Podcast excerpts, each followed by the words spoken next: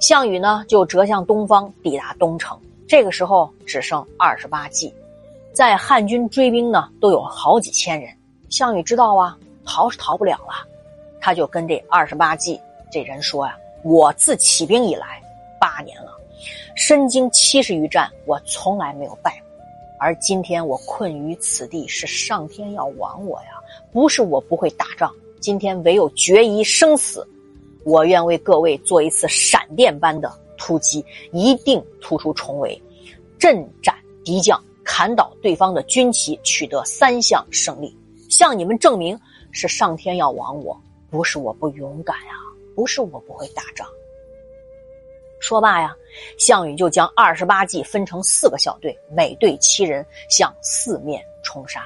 这个时候，汉军包围圈已经人家形成了呀。项羽说：“我为你们杀一个汉将。”下令开始行动，指定啊，越过山岭之后，在山的东侧分三处集结。于是项羽大声呐喊，就像这个暴风一样啊，冲刺而下。汉军吓得根本不敢争锋，恐慌躲避。于是项羽成功斩杀了一名将领。汉军里的郎中计杨喜啊，那是鼓起了胆量啊，拼命的追赶项羽。项羽怒目大喝，就如同一声霹雷啊！杨喜人马同时受到惊吓，就踉跄着倒退啊，好几里地之外啊。项羽和骑兵们在约定的三处会合，汉军不知道项羽在哪儿啊，只好把部队分成三支，包围到三处。项羽再杀出城围，又斩杀汉军一位都尉，连杀骑兵数十百人呐。趁汉军惊魂未定啊。项羽又集结起自己的兵力，又丧失了两个人。项羽这时候很得意啊，跟他的部下说：“如何呀？”部属们啊，那佩服的五体投地，说：“果然呐，大王英勇无敌。”项羽的做法呀，是传统文化的一种典型。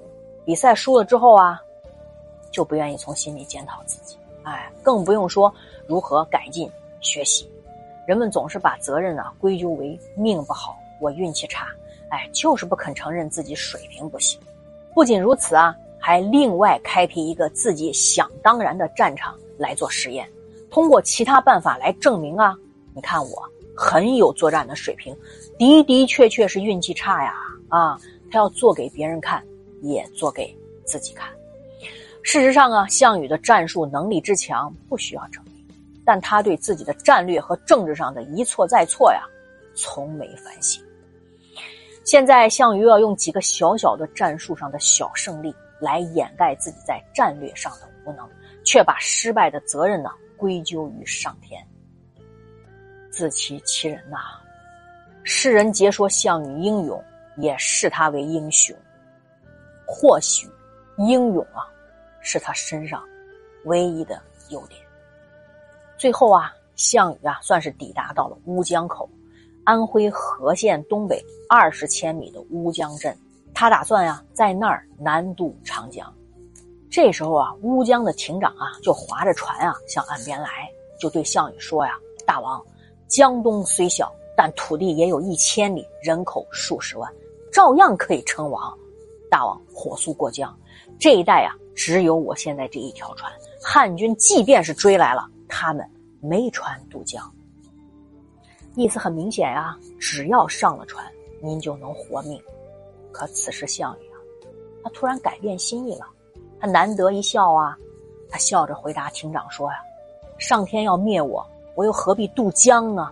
想当初啊，我带领江东子弟八千人渡江西征，而今没有一个人活着回来啊。”纵然江东父老兄弟怜悯同情，仍然推举我当王，我还有什么脸面相见呀？即便他们什么都不说，我难道自己心里不惭愧吗？项羽一声长叹，接着对亭长说：“我知道，您是厚道人。我这匹马乌骓马，正当年。”我骑此马所向无敌，曾经啊，一日驰行千里。我不忍心他被杀死啊，我把他赠送给你。项羽啊，就等到乌江亭长船载着乌骓马呀离岸远去了，这项王就命令部下劫战马都放生，二十六个人就手持盾牌刀剑，就步行啊，背靠着乌江，就是相互这个依靠着，集结成三面环阵，以必死之心静候结束生命的最后一战。很快，汉军的追兵就到了，直扑项羽。那血战中的项羽啊，身负十余处伤啊。突然，他瞥见汉军骑兵司马呀，吕马童，就唤说：“哎，你岂不是我那个老友？”吕马童仔细定睛一看，大吃一惊啊，就指着项羽对中郎骑王毅说：“他他就是项羽啊！”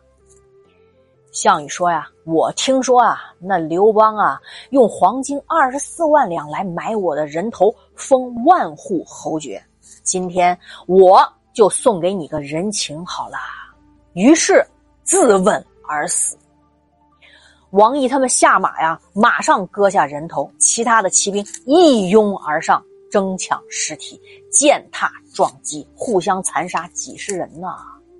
杨喜、吕马童、吕胜、杨武分别砍下项羽各个肢体，五个人把肢体一凑，正好是项羽完整的一个全尸。于是呢，五人想千金万户的封赏，最后呢都受封最高爵位为列侯，载入史册。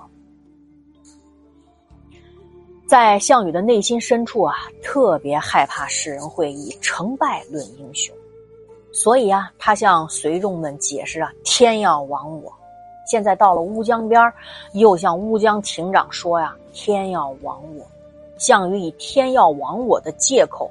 安慰了他那颗高贵而脆弱的自尊，也彻底打碎了他忍辱偷生的雄心。就与其没面子的过江称王，我还不如痛痛快快的在乌江战死。你说，他是输给了刘邦呢，还是输给了自己？从审美的角度而言呀，项羽无疑是个感情极其丰富的人。然而，正是因为他的感情用事、缺乏理性，才导致一连串重大战略的失败，最终走向灭亡。从垓下战争到乌江自刎，项羽的行为艺术固然能让人产生啊对英雄末路的同情，却也足以看出啊他在战略思维方面极其的匮乏和极度的不成熟。四面楚歌之时啊，项羽作为全军的领袖，既没有召集众将研究突围的策略，他也没能鼓舞士兵们的斗志，以其将来能够突出重围，而是带头啊，制造无路可逃的失败论调，严重打击了所有军队的士气。其实当时局面远没有项羽想的那么糟糕吧？若能周密安排，至少可以让江淮甚至黄淮一带的楚军残部。撤退到长江以南，进而组织长江防线，以固守待变吧。历史上，连东晋、南宋这样孱弱的政权尚都划江而治，更何况以楚军之骁勇善战，又岂会不能坐保江东呢？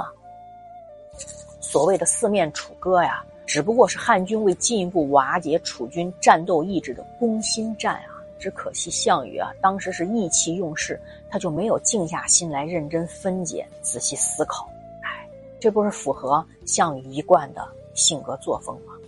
从四面楚歌到乌江自刎，才不到一天的时间，项羽的决策呀，就发生了如此频繁的转变，完全由着他个人的性情随意更改，自始至终啊都没有明确的战略思维，胜败兵家事不期。包羞忍耻是男儿，江东子弟多才俊，卷土重来未可知啊！杜牧题乌江亭啊，认为项羽若是愿意啊，随这个亭长渡过乌江，日后啊重新集结江东子弟，这不是还可以再来争夺天下吗？但是以项羽这种骄傲而自负的性格，绝对不能意识到自己失败的症结所在。即便真的卷土重来的机会，恐怕最终的结果还是一样，杀人诛心啊！心死了，看不到任何希望了，陷入深深的绝望当中。我在想啊，如果你是西楚霸王，你会不会过江东？忍辱包羞，等待时机卷土再来呢？我好想知道你的想法，在评论区写信告诉我好吗？项羽死后啊，天下的格局一定会发生变化。飞鸟尽，良弓藏啊！立下赫赫战功的韩信，又将顺应大势，走向何方呢？我明天分解。今天就到这里吧爱你们晚安。